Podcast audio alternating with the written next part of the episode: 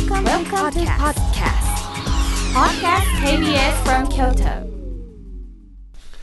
隅田隆平の浜栗顧問の編、令和5年3月1日放送分のポッドキャストとラジオクラウドです。隅田隆平の浜栗顧問の編。浜栗リスナーの皆さん、お元気ですか？私が弁護士で俳優で文豪の隅田隆平です。今夜の浜栗ボーイは、京都弁護士会100年に一人の逸材のこの方です。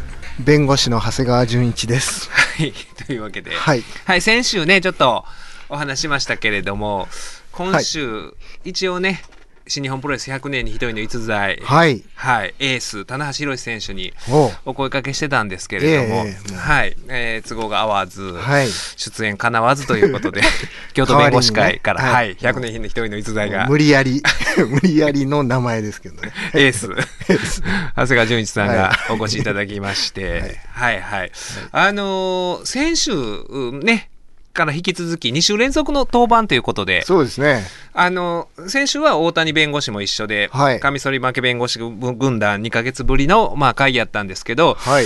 まあ僕はね、まあ喋ってて、まあ喋ってる時はね、あの、楽しく喋ってるかなと思ったんですけど、はい。曲に入ると、ほう。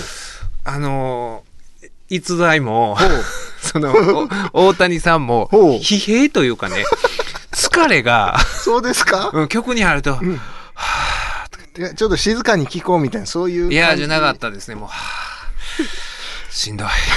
とかって、えらい疲れてるなあそうですか。って思って、今週は、う。ん。あの、私一人で喋ろうかなと思ったんですけど、はい。うん、うん。あのね、また、はい。当番をお願いして、ええ。いかがですか、はい。今週は。今週は頑張って。あはい疲れてないですか、はい大丈夫です。ちょっと暖かい し、今日ね。あったかなってきましたな。暖かくなりまはいはい。だから先週2月21日に収録してたんですが、はいその日がですね、そうんの新日本プロレスの、まあ、棚橋宏選手が付き人もかつてしていた、はい。はい。武藤敬司選手。ああ、はい。長谷川君プロレスそんなに詳しくないと思うんですけど、ないけど、わかりますよ。武藤さんはさすがにわかりますよね。はい。武藤さんの引退試合がはあ、そうですね。ありましてなんかそういえば、なんか、はい、報道されてましたね。報道されてました？はい。あネットニュースかなんかで。はい、はい。あのね、僕もね、その友人のこの番組にも出てくれた講談社の坂上さんからはい誘われてたんですけど、ほうほうほう東京ドームやったんですよ、東京でね東京ですもんね。あのーそういう時は言っといた方がいいね。うんうん、あやっぱり、あのープロレスファンとしてもそうやあ、し、そうね。うん、ラジオで喋る、喋る立場としても、いうはいはいはい言っといたらよかったなーって。ねなかなかない機会でしょ。うんあのね、もう、でもちょっとね、いろいろね、仕事とか、この番組の収録とかで、あおやめやめとくわとか言ってて、うんね、あの、うんね、天竜さんの引退試合とかは両国国技館までわざわざそのためだけに行ったりとかね。そうなんですね。うん、もう7、8年前ですけど、してたんですけど、ええいいですね。でもその引退試合でね、まああの内藤選手っていう今、まあ、はい新日本プロレスの,、あのはい棚橋選手、岡田和親選手と並あはぶ、まあ、あのエース格のはい。内藤選手と引退試合をして、その後にリングサイドでいた、うんまあ、闘魂三重士、闘魂三重士とか分かりますよね。あの、はい。なんとなく。誰と誰と誰か。もうふ二人言いましたあもよ。元う言わず刑事、長野正弘。はい。もう一人。そこが、私よくわからない。それは あの橋本真也選手。あ、そう、そうなんですね。もう、はい、はい、お亡くなりになられた。はいもうその程度の知識です、私は。はいだからその闘魂三重士の、はいおもう一人、えーはい長野正弘選手うんをリングに上げて、はい。まあ短時分にはとどまったんですけれども、あはいはい。えー試合をするっていうのがあったっていうね、ほんでしかもそれを裁くのがうん。昔我々が学生時代、はい。えー90年代ですね、うん。ほんまに、あのー戦列やったんですよ、い。武藤刑事が、はい。2回目の凱旋帰国から帰ってきた、はい。1990年4月27日、東京ベイ NK ホール大会。あのーえーだからさっき言ってたうん。橋本真也、正斎藤はい。がタッグ組んでチャンピオンやったんです IWGP っていうね、えーそのあるんですよそういうベルトが。タッグチャンピオンで、その、えーベルトに武藤敬司と長野正弘が挑戦した試合がございまして、はい。これがあの武藤さんのお凱旋帰国の第一戦やったんですけど、まあその時のうん。動きの鮮やかなこと、おうん。今でも覚えてるよ。いやもうねもう鮮烈やったんですよ、ほんまに。あの僕はもともとずっともっとちっちゃい時からプロレス見てたんですけど、でまああの中学入ってからはい。小遣いでね、うん。見に行ったりできるようになるじゃないですか。会場に。まあ、京都やったら京都府立体育館とあなるか多かったんですけど、まあ、学校の近くやったんで、はいはいはい。でそういうこと行き出してる頃で,、うん。ででもそのねほんまに僕中学の時にうん。一日の、ん。まあ、起きてる時間の大半をプロレスのことに、プロレスのことを考えてる、はいはい。まあ、注力してたね。注力してた時期が確かにあったんですよ。はいはい。うん、ほんまにあの中学3年の時の修学旅行で、うんうん。九州回ったはずなんですけど本当にほとんど記憶ないんですよ。どこ回ったか。はいはい。ずっとその時は 自分であのいつもね架空の巡業ノートつけてたんですよ。あ新日本プロレスの九州大会みたいな九州巡業するツアーを自分で組んであ最後福岡国際センターでタイトルマッチがあって その前がおお大分のうん。大分にあれなんていうことだっけ？荷揚町体育館かな？から開幕戦があってみたいなこうツアー組んででそのおタイトルマッチに向けてのこういろんな試合をマッチメイクとかしていって頭の中で想像するっていうのをその僕は九州の修学旅行でそれを道中やってたん道です中ずっとしててほとんど観光見てないんですよ。心の巡業ですね。こそうですそうです。もう心の中で もう自分の脳内でいろいろそういう思いを馳せて、でそういう、まあ、プロレスのマッチメイク巡業ノートとか作るのも好きやったんですけど、まあ、だからいろいろえーレスラーを誰を呼ぶとかね外国人レスラー、クラッシャーバンバンビガロを呼んだら、まあそれエース格ですよ、はい。ビッグバンベイダーとかと、そしたらもうちょっとなんていうんですかね2番手3番手の ちょっと脇役的な外国人呼ばないと、1年間のバランスがその外国人に招聘する予算もあるわけじゃないですか。自分の中で決めてたんですよ、そういうバランスを考えて試合組んだりとかっていうことを ずーっとしてる時期が確かに2年ぐらいあったんですよ、僕の人生で。だいぶ長いですね。だいぶ長いです。よ。あの、青春時代の2年間は間違いなくそれに費やしてて、はい。で、その時の想像の中でマッチメイクとともに試合内容も想像するんですあよ。で、想像する自分の脳内で一番動く可動域の広いうん。選手、ほう。こんなこと、あの選手やったらこんなこともできるんちゃうか、あんなこともできるんちゃうかっていう、その可動域が、僕の脳内でですよ、が、最もお広かった、うん。よく動いてたのが、はい。武藤敬司選手なんですよ。で、その、あの、そういう想像力を、こう、なんて言うんですかね、喚起させたのが、その1990年4月27 27日、日。はい。東京 PNK ホール大会の、もう躍動するうん。武藤の、あのね、もう跳躍力とかすごいんですよ。188センチ。はい。プロレスラー正直交渉ちょっと高いめに言うもんなんですよ。おうおう180何センチとか言うてても、あの会場で見かけたら、あるかとかってあるんですけど、武藤さんは、うんうん。あ確かにででかかったです、うんうんその若い頃。で、その後膝を痛めてから、はいやっぱりね、はいはいこう、縮むんですよ。うん。曲げて歩くから。ああなるであのあその時のね90年代の武藤敬司の、うん。跳躍力が、まあ、あのムーンサルトプレスっていうね、はい。コーナーポストの上からは、はい。こうまあひらりと。ひらりと分かります、はい。この後ろ向きに飛ぶっていう、でももうね、そう跳躍力が、はい。まああ半端ないのが、もうリング中央とかに、うん。あの選手をこう、うんうん。シュミット流バックブリーカーで奥配置するわけですよ。はいはい。届くかって言うても届くんですよ、あ武藤選手のは。はいはいはい。で、まあ、それを飛びすぎて、結果、マットに膝をいつも打ち付けてあー、後にそれが、あーあの武藤選手、なかなかもう足引きずって歩くっていうような状況にはなるんですけれども、はいはいまあその当時のその私が本当に2年間、うん。その そういうことに没頭できたのは、はい。本当にあの武藤選手のおかげや。おかげやっていう部分あるし、はいで、えー日本放送で「オールナイトニッポン R」やってた時も、うん。ゲストで一回来てもらったんですよ。ああ。そうでしたかね。スペシャルウィークでお越しいただいて、はい。でまあなんていうのかなあのーまあプロレス界のトップうん。なんだけれども、うん。本当に一プロレスファンの私に対しても、はあはまああのうんほんまに 率直にうん。普通の、うん。なんかねいまだに覚えてるのが、あ武藤選手山梨出身なんですけど、はいはい。まあ深夜ラジオやから、うん。なんかそういうなんかメールで下ネタのメールとかがあったのかな。ほうほうほそしたらなんかあのああ先生僕ねあ山梨だからさ富士山見てオナニーとかしてたよとかね。そういうことうを。まあいきなり突飛もない。そういうなんかね もう自然なナチュラルな人なんですよほんまに。でうん。もうねあのまあに日本でそういうふうにトップレスラーやっただけじゃなくて、はい。何がすごいかっていうとその前にうん。武藤選手はアメリカの WCW っていう、まあ、WWE と並ぶうん。この二団大二大団体ですよね。はい。ここの WCW でトップレスラーとしてうん。もうあのグレート・ムタというあ名前で、あの、大大活躍というかほんまに野球で言うたあ。ら、はいはい。うーんだからの野茂英雄とあか、そういう位置づけなんのかな、だからそのアメリカで成功した日本人レスラーって言ったらやっぱりジャイアント馬場、うん。馬場さんもすごかったんですよ。はいはい。1960年代に、あのーまあ、アメリカの本当にトップに立って、えーチャンピオンベチャンもう当時のそういううーチャンピオンに挑戦してだからマジソンスクエアガーデンとかいうところで、はあはああのえ試合をメインでやってたのが馬場さんなんですよ。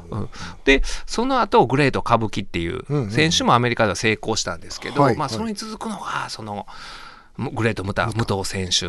で,、ででもその時ってまだデビューして多分5年ぐらい4年5年ぐらいやったんですよ。1984年デビューのはずやから。でアメリカでトップを取って、うん。武藤が向こうでアメリカでうん。えらいことなってるらしいって言ってで鳴り物入りで。帰ってきたのが。逆輸入みたいな、ね。逆そうそうそう。まさしく逆輸入、うん。そのグレートむあー歌舞伎も逆輸入バージョンやったんですけど、うんうんうんまあだから本当にあのー今だからプロレスそのあ後の、うん。おいろんなねスーパースターがあさっき言った WWE とかもうんはい。まあいろんなスーパースターが登場したんですけども、はい。その人らはみんなその90年代、えーだから80年代後半かな、のグレート・ムタに結構影響を受けてるリスペクトしてるっていう人が多くて、であのザ・ロックあのドウェイン・ジョンソンはい。ハリウッドスターのはい。それ僕はピンピンときてる ピンときてないもうあの、ちょっとピンときてないあの、はいみ見たら絶対わかる。あの、うん。画像検索したら絶対わかる。見たことあると思う。そううなんでこのロックは、あその、もう、プロレス入る時の、まあ、憧れてたのが、そういう、無駄なんですよ。あー、そうなんだ。だからその引退試合は、うん。おそらく、うん。その、おおまあ、おそらくではないか、もしかしたらこのあスーパースター、ザ・ロックがはい。引退試合、ムタの引退試合、武藤の引退試合は、うんやってくるんじゃなかろうかなみたいなっ花を添えるんではないかと。ていう噂もあって、うん。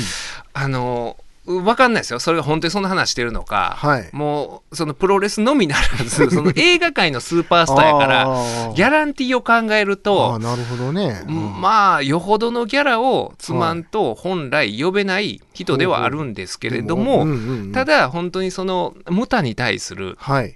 敬意尊敬があるから、はい。場合によっては来るんじゃない？来るんじゃないのかなとかっていうというのもそのうん。もうあの武藤選手のもう一つの顔、はい。グレート・ムタの最後の試合っていうのは、うん。あのな中村選手中村慎介選手ってもともと新日本にいて今 WWE っていうアメリカのさっき言ってた最大手の団体のスーパースターになってる選手があ原則そういう他団体に選手を派遣しないんですよ、WWE は。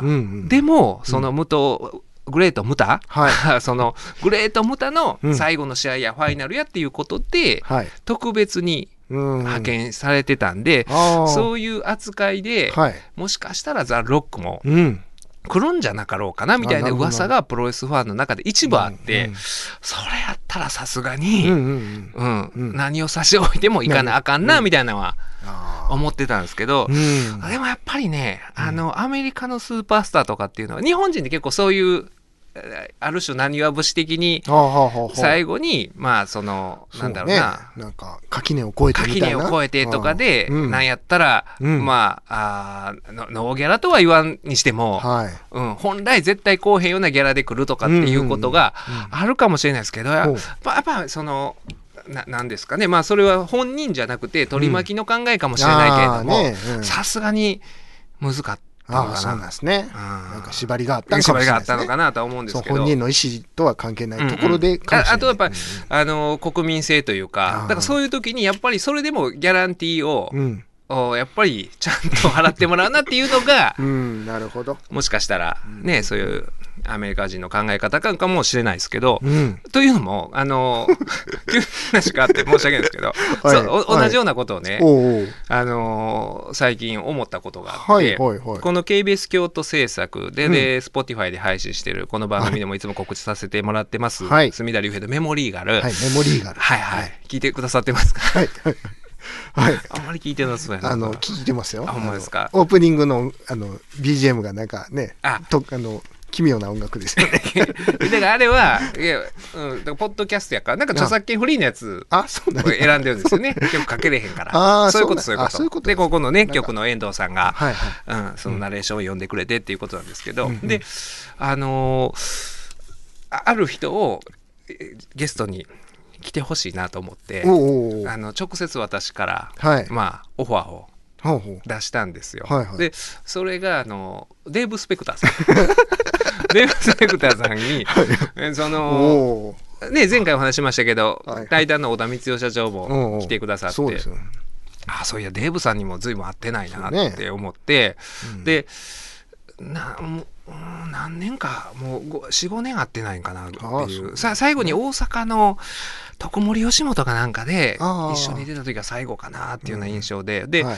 一時期は結構ね、ようしょっちゅうメールをしてしてたんですよ。なんかその、してる時期があって、で、ずいぶんメールもしてなくて、ただ、あの、お中元お歳暮はずっと送り続けてる、はい。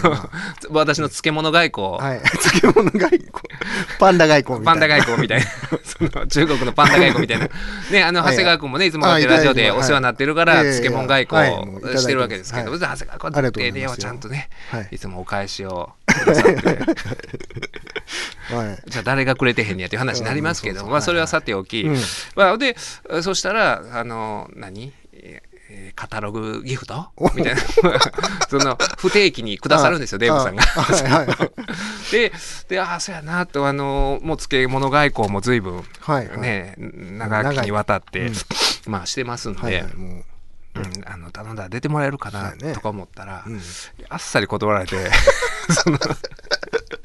でもねそのあのすすごいね丁寧に説明してくれたんですよ。うん。うん、であの僕も久しぶりにメールするんで、まあ、実はこういうポッドキャストやってて、うん。えー過去にこういう人が出てくださってて、こういう企画で、うん。みたいなんで、でまああのーでもあれやななんか追い込むようなメールやったと思う。そのなんか人誘う時に例えばこっちのスケジュールがまあ2つしかなくて、はいはいこの日とこの日何時から空いてますかああその日もうダメなんですよ、うん。NG ですよって言いやすいと思うんですけど、そうそうそうそう、僕はそのあー今やってるメモリーガルは、ほんまにそうゲストのスケジュールに合わせるっていう、うん。まあ言ったら声かけられる人からしたら結構ね断りづらい。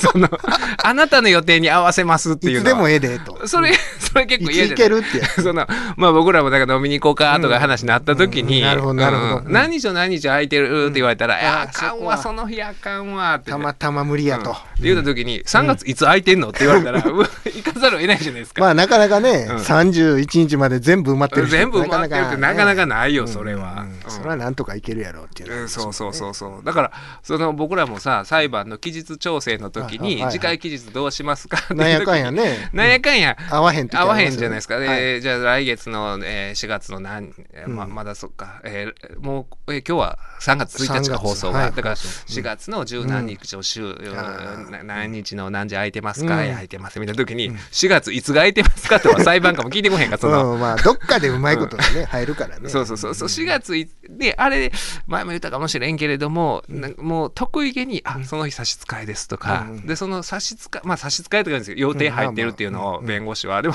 その時ますね。はいはい。その時にいちいちどこどこ出張ですって付け加えるやつおるやんあかー。ねそれ言わいでええやうん。ん。とか、そうそう確かに。ね自分が他のどういう仕事聞いてないと。が、それは聞いてへんから。うんそこまで疑ってないね。うん。そうそう、差し支えかどうかだけ言うたらええのに。そうそう。そう。うんでもそのデーブさんには困るそのオファーの出し方だったと思うんですよ。ああ。まあ、3月のどこかで デーブさんの空いてる日うん。いくつか出していただいたら、うんうん。合わせて東京行きますとかはいはい。げられへんうん、スタジオも調整してとかっていうようなことを言うたら、ほこれはちゃんと断らなあかんと多分、あうん、あはい。デーブさん思ったんでしょうね。はい。ラジオは嫌いですって。ラジオは嫌いですって来てましたね。端的な。端的に、うんうんうん。うん。あのラジオ嫌いだそうなんですよ。おおうん、ラジオ嫌いで、うん。うん、言わんやポッドキャストなんてみたいなね。親 おや、言わんやポッ親の。言わんやポッド。ですね。そうそう。ラジオですら嫌いなのにみたいな。ううんまあでもその挨拶の部分にあすいませんねごめんなさいねみたいなはい。来てて、うんうん。最初は苦手って来てたんですよ、はい。ポッドキャストが苦手なんですよ、ラジオも苦手なんですよ、はいはいはい来てて、うん。でまあその前に、うん。まあ、僕が丁寧にメールを送ってあの、まあ、メールを送る時に、自分の事務所の住所とか、はい。業務用に送るメールのあれで送ったんですよ。ほうう。ん。あー私京都イタ京都の日本イタリア会館っていうところで事務所あるんで、まあそのね住所とかが 電話番号とかがこのはいはい。ついくっつけて送ったら、まずその返事の最初のとこで、うん。日本イタリア会館なんですけども、なんで日本にイタリア会館があるのっていうところからは始まる メールではあったんですけあどー。まあしかもイタリア会館の会館を、うん。会館の 気持ちいい方の気持ちいい。会館に書いてありました、うん。ななんで京都にあんの？うん。って書いて、うん。あのごめんなさい、うん。あのラジオあのポッドキャスト苦手なんです。ララジオも苦手な、苦手なぐらいです。みたいな感じで来てて、ほんで、うんまあそっから何遍か。ほんで、うん。最近あの連絡してないからもうフィリピン行ってると思ったよ。みたいな、まあ そういう軽口から入ってたんですけど。ジャブがね。ジャブから。ほんでまあほんでああもうあの、うん、そうそういうことかって思って、うん。こっちもちょっと今度は軽いめに最初は丁寧に 依頼してたんですけど軽いめに返してたら、はい。あのだんだんあのそのラリーが続くうちに、はいはい。苦手がうん。嫌いなんだよ、ラジオ嫌いなんだよ。しつこいよ。えもうそのさらにもう一回は言うてないよ。ああもうあの、うん、なんか軽い感じで返したら、うんうん。そそういやでデーブさんってあんまりラジオ出てはるの聞かないっすよねとか。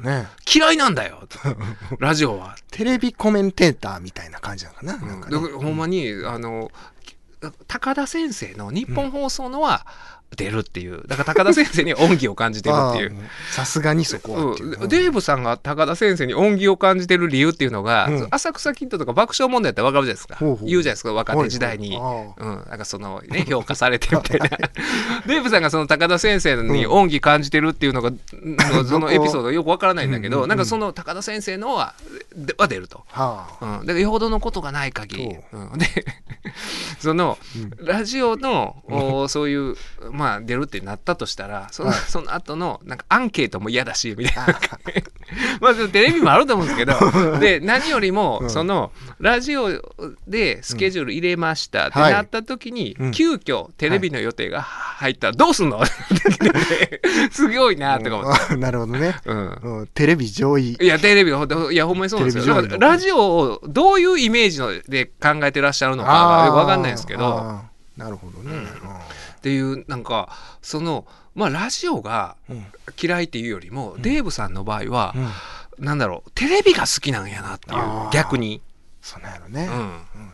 だからまあね、今テレビオワコンとか、まあテレビオワコン言うわ言うたら、ラジオは一体何やねんっていう話ではあるんですけど、うん。うん。うん、その、言われてる中で、うん。よっぽど、やっぱり、好きなんよな。好きなんでしょうね。うんとか思って、うん。でもそう考えたらそう、うん。ほんであのそういうやり取りしてたのがうん。先週の土曜日で、うん。で私ちょっとね滋賀県の方に旅行行ってたんですよ。違うけ小琴温泉行ってまして、はいはい。で近いですえー旅館泊まってて朝をねあのゆっくりしながら、テレビつけたら「サンデージャポン」やってたんですけど、はいで私ももうずいぶん前に、はいあのねちょっと出てたんはいですけど、はいはいそのスタジオの風景をね久しぶりにぼーっと見てたら、もうだから僕が出てた十何年前から今の間にずっと出続けてるのは、はい。デーブ・スペクターだけなんですよね。あそうほんまに。あそだってあのーたえージョージジョージ高橋高橋ジョージですよね。ジョージ高橋。えそうなんでどっちがさっきか ジョージ高野っていうプロレスラーがいたから。あー。うん、それあれどっちやったかなと思うんですけど、あそう高橋ジョージ高橋ジョージささん。もそうやし、うんはい。八代さんもそうやし八代さん。うん。で誰だ？テリーさんも今出てないでしょ？あそうなんですね。出てないんじゃないかな、あテリーさんその時は出てなかった、はいはい。で、うん、だからもうみんな出てないんですよ、あでもいつもそこにあのデーブ・スペクターは居続けてるし、ほうほう。でよう考えたらあの人って、うん。そのであーテレビではい。意に反することをはい。言ってないイメージありますよね。ああはずーっと出続けてて、いはいはうん、なんか迎合してるようでしていない。してない。うん。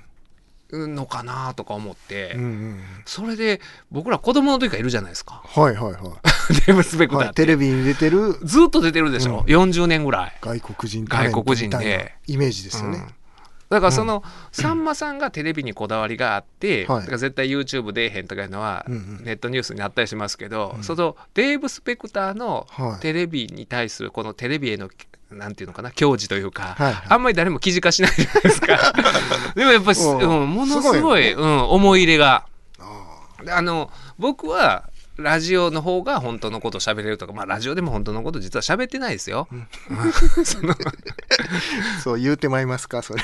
いやいや、まあ、喋、喋れる範囲でね、はいはいはい。うん、喋ってて、だって僕らね、そうさっき言った疲弊してる話じゃないですけど、はいはい。まあ元気に振る舞ってるけど、曲かけてる間、もう大谷とかもうね、ほんまに、なんかガクーンとしてるじゃないですか、だから、しんどいわーとか言って。でも、まあ、まあ、ラジオ喋るとき言わないじゃないですか。はいはい、まあね。うん、だからでもラジオの方がまあ、あななんなんていうのかなそのいろいろこのね心のこの変遷というか、考えの変遷を丁寧に喋れるから。いいかなと思うし、んんんあのテレビはいらんなとか思うのが、うんあの前ちょっと前にタラちゃんの声優してる。女性が、さすがさん。うん、亡くなられて、はいでそのニュースをね僕どっかで見てたんですよはい。散髪屋さん行ってる時かなぼーっと見てたら、はい。その夕方ぐらいのニュースかな、うんあの人が亡くなったということで、その長谷川町子記念館東京のどこにあるのかな、そこでのある三軒茶屋か。にあるんですかどこやった？っ まあ、そその長谷川町子記念館があるそのお近辺で、はい。街行く人にけはい。そのねサザエさんの好きなキャラクターは誰かみたいなことを聞いたらみんな「タラちゃんです」って言うてんのね、うん。うんうんそそんなん多分ち違うやんか。違うやんっていうかそうタラちゃんもいるけどもそれはもう、うん。作為が介入してるやんか、まあその編集者うの、ーん。それはタラちゃんっていう人もいるやろうけど、はいうん。みんなタラちゃん言うてるんですよ。ああ、そうなんですね。タタラちゃんタラちゃんタラちゃん。亡くなられたっていうことを聞いた後、きもう、その、いやいや答えてるいや聞いただだあそうか。あの最初に言うてるんやろな。多分インタビューする人が。言ってるかな？言ってるんでしょうね。だからかな？うん。でやと思う、うん。ほんでなんかみんながタラちゃんへの思い出とか言ってるんやけど、うん。もうそんなにないやんか。だからそれやったらその ね声優さんの今までどういう経緯でタラちゃんの声優になったんかとかうんだからそういう話を丁寧にしたらええのにうん。なんかそういうことやるじゃないですか。その街行く人に聞いた ってそんなうん。しゃあないやんみたいな。うんうん。だからそういう側面がある一方で多分デーブさんはうんテレビっていうのは、い。そのね僕らこの喋ってて、うん。疲弊してても無理に声を張ってたら、うん。もしかしたら元気そうに聞こえるかもしれないけれども、はい。テレビはやっぱりこう姿形が見えるから、うんうん。嘘ついてる人は嘘ついてるように見えるし、うん。疲れてたら疲れてる。ように見えるしだからそういうのが分かる媒体やとうん。デーブさん思ってんのかなってう。いう。ん。でデーブさんがダジャレとか言ってその突っ込まれて恥ずかしそうにしてるところも含めてのこのデーブ・スペクターのムーブじゃないですか。うんだからラジオやとその部分がうん。ね聴覚だけやったら伝わらへんっていうのもあるかもしれんけれども、うん、でもあーなんかあのうこんな気持ちよく断られ でもなんか、うん、ああすごいなと思った、その、うん。うん。一貫してる。んい一貫してるし、うんうん。ぶれ、ぶれない。いやほんでなんかあれですよね。えこのラジオ出てんねや 出てたら嫌ですよね。出てるやんみたいな。めちゃくちゃ前向きでね。前しかも縁もゆかりもない人の。なんでこれっていう。みたいなね、うんうん。はい、ホールドアウト聞いていただいてますけれども、先ほどのあのデーブさんの、はい。ラジオ嫌いの、えーこ話に関してほうほう。曽山ディレクターの方から、はい。デーブさんがこれ昨年ですか？はい。あのツイッターでうん。つぶやいてらっしゃって、1980年のソニーラジオ今も毎日大切に使ってます。日本製がいいっていうつぶやきがあったと。だかはい。はい。らラジオうん。は好き、うん。でうん。聞くのは好きってことなのかな？めちゃくちゃ好き。めちゃくちゃ好き。出るのは嫌い。嫌い。あるいは僕が嫌い。水曜ローでしょう水曜ローでしょう。こちらのコーナーは映画や本を法的に解説したりしなかったり、そういうコーナーになるわけですけれどもはい。今夜はですね、うん。1980年公開の映画になるんですけれども、はあ。ヒポクラテスたち。はい。はい、こちらの映画をご紹介したいなと思うんですけれども、というのも、あのー最近借りたんですよ。DVD で。おうおう。はいはい。DVD でそうなんですよ。ええあのーちょっとね、えー長谷川君はね、昔からもう何年来の付き合いですか、はいえーにもう20年近く、に20年近くはならんか。もう行ってないか。行ってないか。まあ16、10 7年。そうですね。2006年に司法試験我々同期で受かったんで、だから17年はい。の付き合いになるんですけど、はいまあ当時と比べて私随分太ってるじゃないですか。まあ、増量したじゃないですかそうで。すね。はい。はいお互いです、それはね。お互いそうかなお。互い増量してます。で、ちょっとね、あの、ダイエットせなあかんなっていうのがあって。で、僕の周りでうんダイエットに成功してる人ってうん少ないんですけど、全員が同じ方法なんですよ。ななんですか？それは聞いたことあるかもしれんけれども、うん。その1日のうち、はい。最初にまあ、8時に食べるとするじゃないですか。はい。食べたとしたら、うんその最後の食事を最初の食事から8時間以内に収める。ああ。だから6時に起きて食べたとしたら、はい昼の2時はい。に食べてその日は食べたらあかん。おお。みたいな。だからどっちかというと間を空けることに意味があるのかな、その、なるほど、なるほど。っていうので成功してる人が、うんまあ2人なんですけど、でも明らかに顕著な、顕著な効果が現れて顕著な効果が現れてて、うんああそれはまあまあ、あのーそうなるのかなと思うんですけど、で今までも何回か試みたことあるんですけど、うん。そのうん。このねダイエット成功する人っていうのははい。人間的にうんちょっと、うん。まあ語弊があるかもしれないですけど問題がないとうん。いろんな その誘惑があるわけじゃないですかこのあね社会の中で生きてると集団生活してるとあはいはいはい。。ねうん6時に食べたからもう2時が最後でうん。うん何誘われてもうんいやもうお今日は2時で終わりやって言わなあかんしうんで僕なんてうん。その妻の実家に住んでるマスオさんなわけですよ。はいはい。だから僕はマスオさんが好きってことになるわ さっきの話になると。そうやね。そうやね。まあ自分がマスオさんやちからってなみにあれ、長谷川町子美術館は桜新町です。あ気になって調べましたか。はい。であのじ妻の実家に住んでたらこれは普通の人よりもこのダイエットが至難の技なんですよ。うん。うんまあ、うん。夜、ね。もうもう今日は寝るだけやもう何も食べんとこ思って帰ったら、だからとんかつとかがね あるわけですよ。ラップでねラップしてあって、うん。ぬくめてやうん。ほんで、ねまあ、あのりゅうちゃん食べるやろみたいなお母さんが言うてくるわけですよ。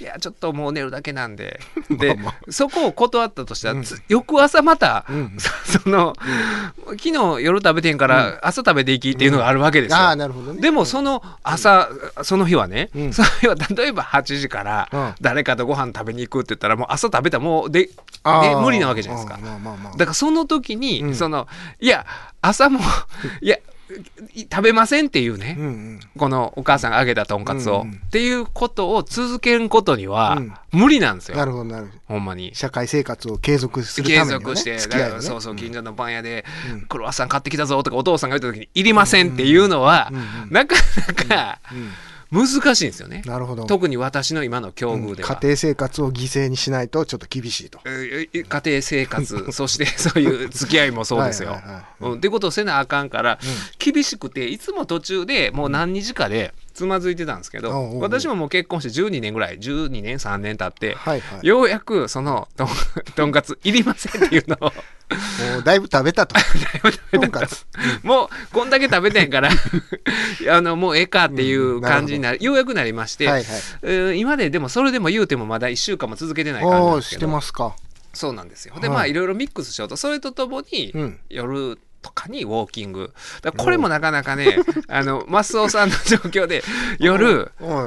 うん、あの歩いてきますとかっていうのも、なかなか言いにくい状況ね。あんまりマスオさんウォーキングしてないですもんね。そんなシーンないでしょ。夜あんまり出歩かないね。夜でやるかやないか、はいだからすでもようやくねそれも、うん。ちょっとあのそういう勝手な行動も、はい。言動もうん。できる余地が、あなるほど。あの生まれてきましたんで,、はい。で夜歩い歩いたりとかするときにいつもだから朝、だから今まで僕よくねあの大文字登ってるって言うじゃ言ってたじゃないですか。あ,、はいれは朝みんなが寝てるから、うん。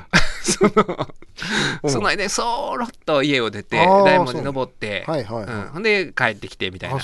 感じでやってたんですけど、へー。なかなか冬は朝、はいはい。行けないでしょ、大文字登ったりとかっていうの寒いし、でってなるともう夜歩くしかないなとほうほうほう。いうことで、えーウォーキングとかも夜歩くことにして、でそしたらその私の家からちょうどいい塩梅で。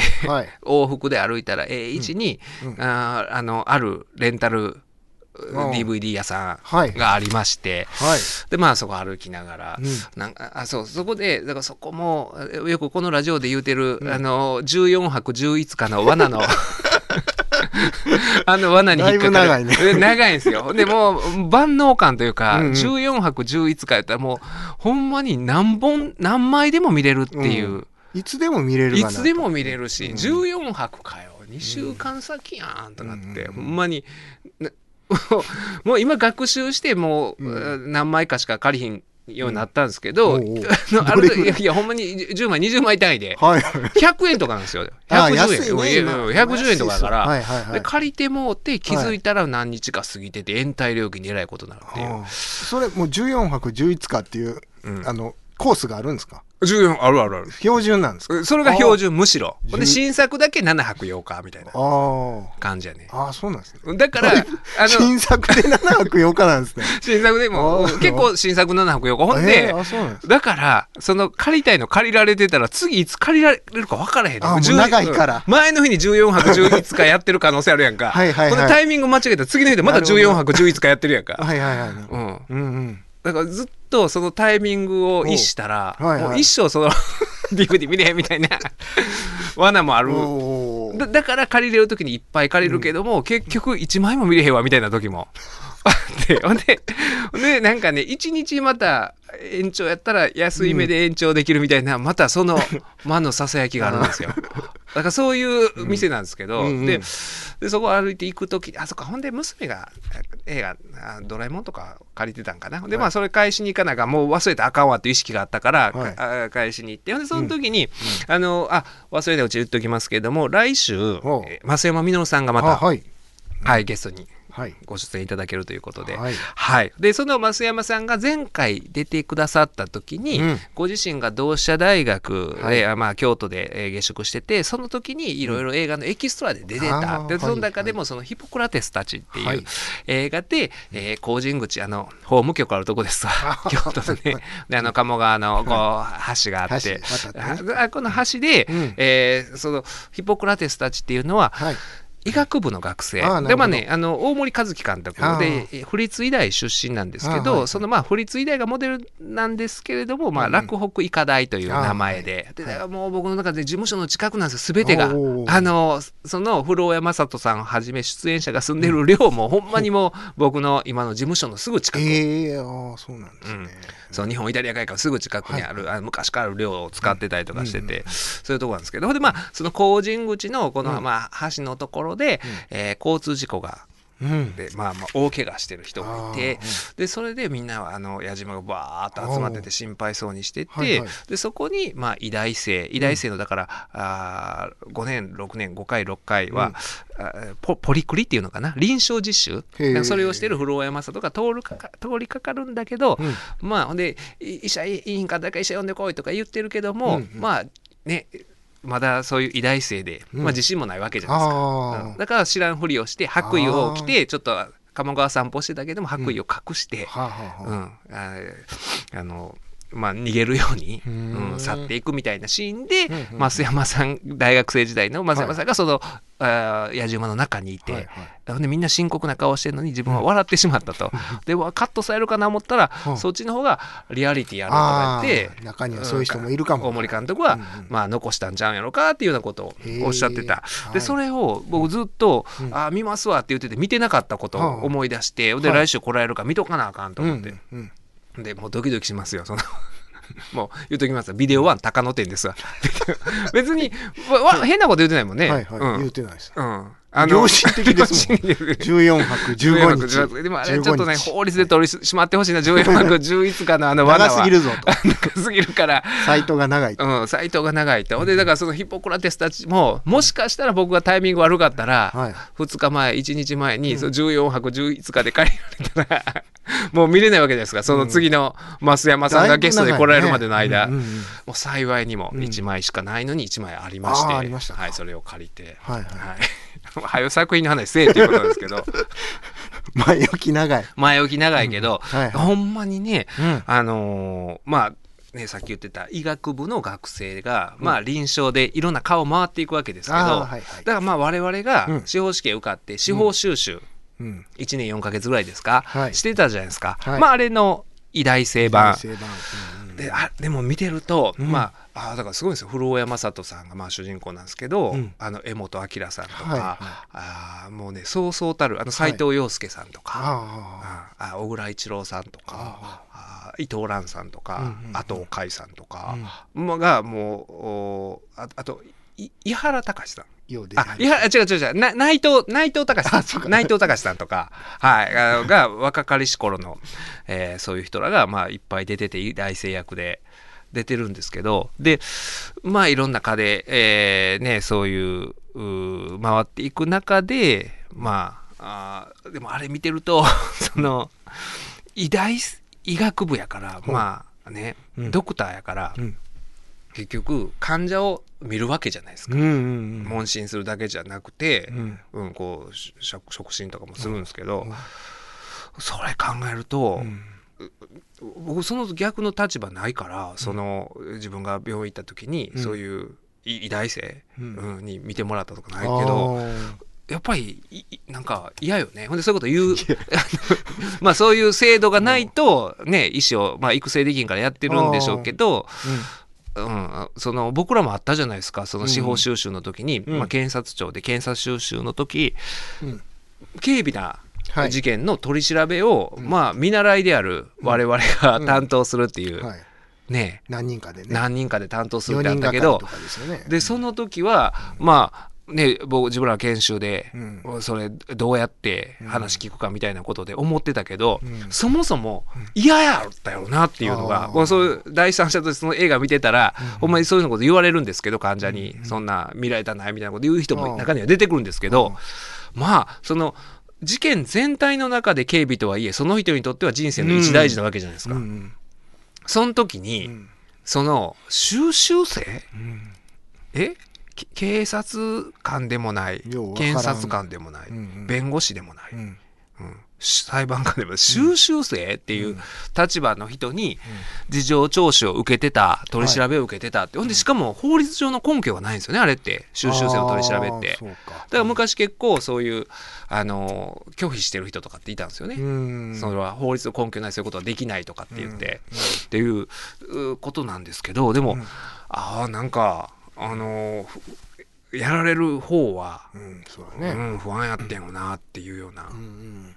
でまあそういう回っていく各科を臨床で回っていく中でのそのまあ青春群像みたいはいな中には親が医者ででも、うん、そんなに熱いないけど、うん。うん、まあ親は医者やから医者なろうかみたいな人もいれば、でもその人らが医者もいいなって、うん、週に4回ぐらい思うようになったんだよねみたいになってきたりとかするんですよ。ほうん、全然その自分の父親は医者やけど、それを尊敬してへんかった息子がとか、うんで一方でそのまあまあ、ね、熱心に医療とは何ぞやみたいなことをずっと言ってるうん。人もいれば、うん。うん。であのどっちでもない そのまあ、なんでこの人おそういう意思を志したんかなみたいな。あもうねが人。もいてとかっていう。そうそうそう、で途中からもう希望に燃えて、まあ、医学部入ったんだけれども、うんだんだんうん。向いてないなって思う人も出てくるっていう、本当にまさしく我々のその司法収集のうん。時の、うんね群像劇軍軍軍像ある程度集団で研修受ける職種だとね。集団で研修受けて。でもその、僕ら基本的にその検察の収集ぐらいであとは、まあ何ですかね。裁判やったら傍聴とか、うん。うん刑事裁判も民事裁判も傍聴する立場だったじゃないですか、ね。まあ、裁判官隣座ったりとか下座ったりとかして、うん。だから直接当事者と関わる機会で言うとやっぱ医学部の方がそうでしょうね。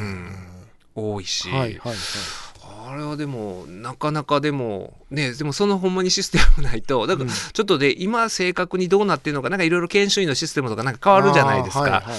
うん、その1980年の時とまあ随分変わってると思うんですけど。かもしれないですけどね。うん。だからまあその分かるんですよ。その、うん。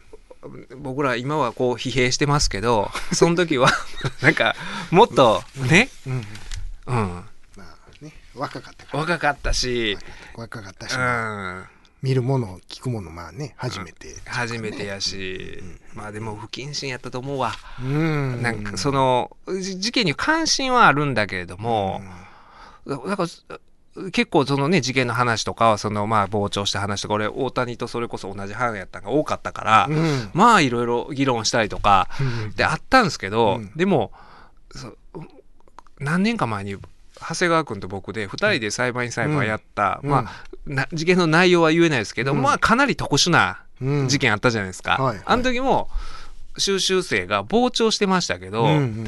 あの事件僕らが収集生やったら、うん。もっと、うん。もうずっともう廊下出るなりどう思うみたいなうん。話せざるを得ないような事件やったじゃないですか、うんでも意外としてなかったですよね。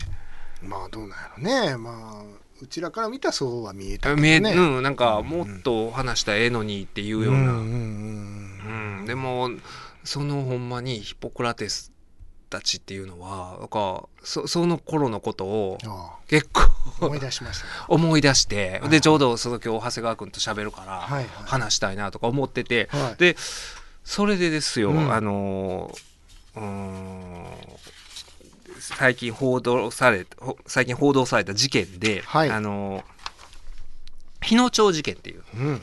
事件。はい。で、えー最新判断で、えー高裁がまたあの地裁と同じ判断をしたということですかね。再審開始をはい。お地裁に続いて高裁もまた認めたっていう、うん。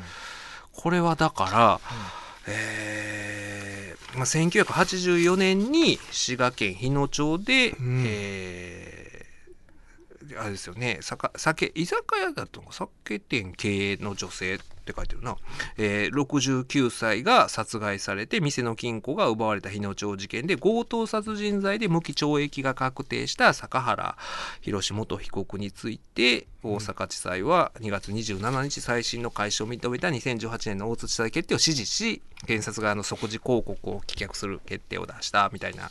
あー記事が、えー2月28日の朝日新聞出てましてだかねあのこのお坂原宏、えー元被告は受刑中に再審請求した後にうん。亡くなられていまして、うん。遺族が死後再審を請求してたっていう事件。はいなんですよね。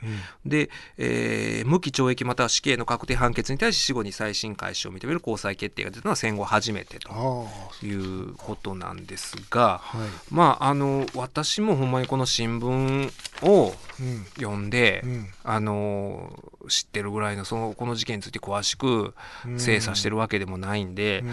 あのまた皆さんあの、うん。各自いろいろ、あの興味ある方は調べていただいたらなと思うんですけども、はいまあまああのずさんな裁判してたなっていうようなうん印象なんですよね。その高裁の決定、えーだと例えばあの金庫の発見場所だから強盗して、まあ、金庫を持っていったってことですよね。はいで、えー金庫どっかの、まあ、さ山中に捨てたっていう話だと思うんですけど、うんで引き当て捜査はいって言ってまあ,、あーその被疑者被告人、まあ、被疑者が段階で、うん。その現場にそのまあこの人は自白をしてた。まあ、自白を強要されてたということになるんかなとは思うんですけど、うん。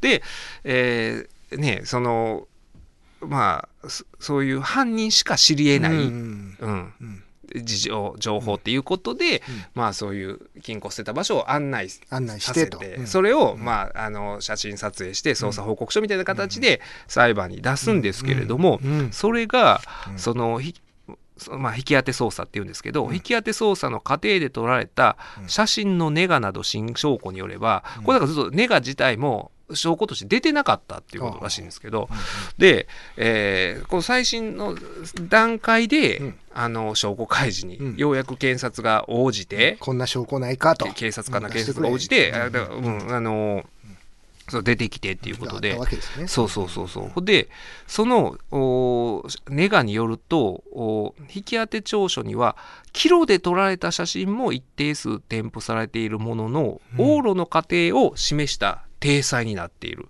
うん。この調書は事実認定を誤らせる危険性を内包する、うん。すなわちだからまあこう行く過程ですよね。往路でこうやってあっちです、あっちの方に捨てました。ほんでちょっとずつこの移動してる過程をうん。こう写真で撮っていって、うん。その現場に案内しました、うん。それやったらねその人しか知らんっていうこと知になるね。らんっていうことになるけれども、うん。そのネガを見たらこう逆というか、うん。袋。うん。帰り道。帰り道の,、のをこうネガやったらもう順番に並んでるわけじゃないですか。うんうんうんだから証拠で提出してるのは袋がうん。あたかも往路のように、おーおーおーおー。うん。そのでえーそういうし体裁で証拠として出してたっていう、うんうん。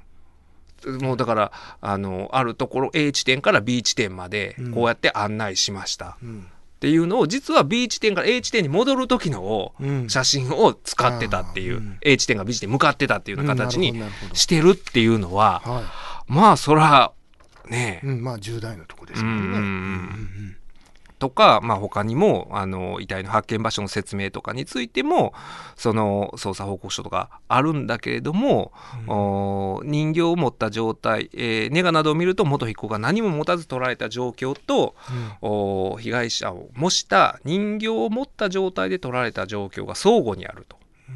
うん、で人形を使って息を再現する作業が繰り返されていた。うんうんことが分かる。スムーズに現場を案内したわけではないことが推認される。だからもう普通だったらそういう人形を持ってこうお連れてきてこう、うんうんはい遺棄したんですっていう話もうん。一旦置いて、こう説明受けてみたいなことをうんしてたんじゃなかろうかっていうことだと思うんですよね。うんただ捜査報告書は人形を持った状態だけが抱えてる。うんだから捜査官が誘導してたんじゃなかろうかみたいな。ううん。ん疑いがやっぱりね。そうそうそう。アリバイについてもそうあのーまた、えーそういうい今まではそのアリバイが、まあしえー信用ないというような判断されてたんだけれども、うん。その信用性を基礎づけるようなうん。新たな証拠もあるというようなうんうん。ことなんですよね。うん。うん、だからあのーねえで僕はこのこの事件に関しては、あのほんまに僕はこういう報道を見て知っているレベルなんですけど、はい。僕があのあーちょっとななんていうのかなあのこの記事を読んでてうってなったのが、うんあの当然ねだからまあ検察側の、うん。お主張は認められなかったわけですよ。うん。それに関して、はまあ、大阪高検の、まあ、次席検事がコメントしてて、うん。検察官の主張が認められず遺憾だ決定内容を精査して対応を消したいと、はい。コメント出したということになってるんですけども、まあ、その人が、まあ、僕らがそう司法修習で教えてもらってた検察教官はい。教室でね。はい。うーんなんですよね、うん。とかって思うとうーんほんでまああのーねえ、この人が、まあ、当然そのそうそう。事件の裁判と担当した担当したわけじゃないけど今このい今のこのねこういう再審請求とかしてる段階で関わってるということではそうそう。あるんですけどうん。なまあなかなか、あいろんなね、立場が。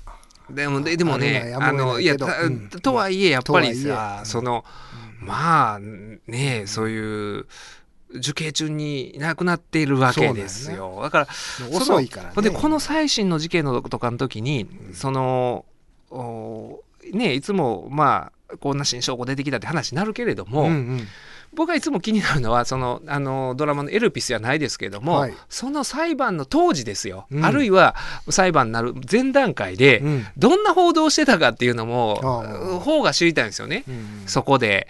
うんどういう報道がなされてたかっていうもうこ,、あのこの段階だと今度は逆に、うん。そのね警察う検察のそのずさんな取り調べとか、うん。捜査の話ばっかりになるじゃないですか。ううんんだから当時そうなんやうな。ん、報じる時にどんなね、うん。内容で、で当時はまだ分からへんからね。真真相っていうかねうん、いやそうそうそうこういうことになるっていうのは、うん、だから、今今となってはの話ですけどね、うん。うん。当時リアルでこう報道を聞く見聞きするものとしては、そう。うん、だから本当に捉えるようなものやったんかっていうね、うん。そういうね刑事裁判は無罪推定の原則でで、うん。ねあの向こうの不処罰とかって、うん。まあいう大原則があるわけじゃないですか。うんそのただこれ本当にあの検察まあ、まあ検察というか、まあ、刑事裁判っていうのは、本来ルール本来の原則ルール原則原則じゃないわもう確固たるルールのはずなんですよ。はいルールとしては合理的な疑いを入れない程度の証明を検察側がせなあかんと。だから合理的疑いを入れない程度の証明っていうのは言うたらほんまに誰もがそのお事件のあの、まあ、裁判における、うん、検察側の主張、でその被告人側の主張を聞いていやこの人はやってないんじゃなかろうかって思う人がうん。いないっていう状況なんですよね。うん。まあ通常一般の人がはい。誰もがまあまあそれはもうそうやろうと。うん。間違いないやろっていう思うレベルまではい。証明せなあかんっていうことになってるはずなんですけど、うん。まあそうじゃないレベルで、うん。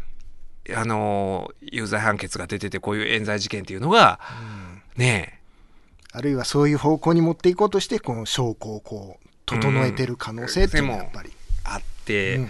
だからあの本当にねこういう無実の人が罰せられることがないっていう、その向こうの不処罰っていうのを、うん。あのこれはもう僕はもう勉強を始めた時に法律の、うん。その司法試験の予備校の先生が言う言うずっと言ってはったことなんですけど、うん。本当にそのそういう刑事裁判の制度を実現するためには、あの実際は、うん。本当は神様の目から見たらうん。罪を犯した人が、ね、証拠が足りないばかりに無罪になるということも受け入れる社会じゃないと本当のうん。そういう向こうの不処罰というのは実現できんと。制度としてそれはうん。一定受け入れなあかんっていうことをうん。ね社会全体がうん。共有せんことには本当にそんな向こうの不処罰証拠がこれはおかしいぞうん。足りないぞ十分な証明できないぞ無罪っていうのを、うん。うん。ねあの受け入れることにはあかんっていうのがあって、うんうんだからそそこがその果たして共有、ん。だから それを共有するためにはやっぱ報道する方も、うん。うん、そうね。そういう、うんねうまあそういう原理原則にのっとった報道をせなあかんけれども、うん。だからそこはでも難しいんですよね難しい本当に、うん。うん、非常に。まっさらでいないといけないんですけどね、ううん。んその生の事実。まだどうなる真実どうかわからない時点ではうんうん。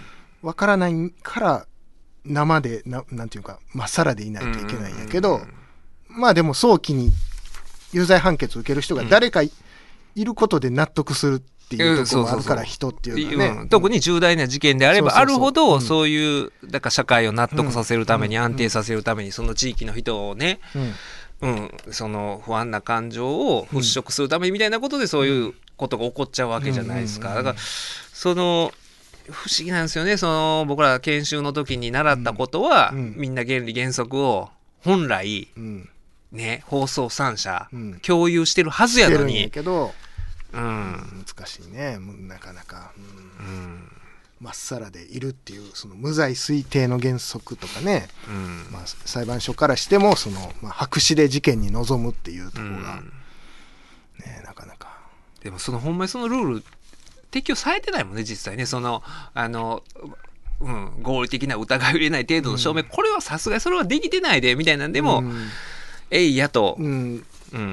やっぱりどっかにその真犯人がいてその人がもう法廷に来てるものだってみんな思っちゃいますからね。その真犯人が、うんもう有罪判決受けないまま終わっちゃうっていうのがなかなかねありえないってみんな思っちゃうからね、どうしてほんまにそういう、うん、何度も言いますけども向こうの不処罰っていうのをうん。完全に実現するためには、うん。それを受け入れなダメなんですよね。そうだね、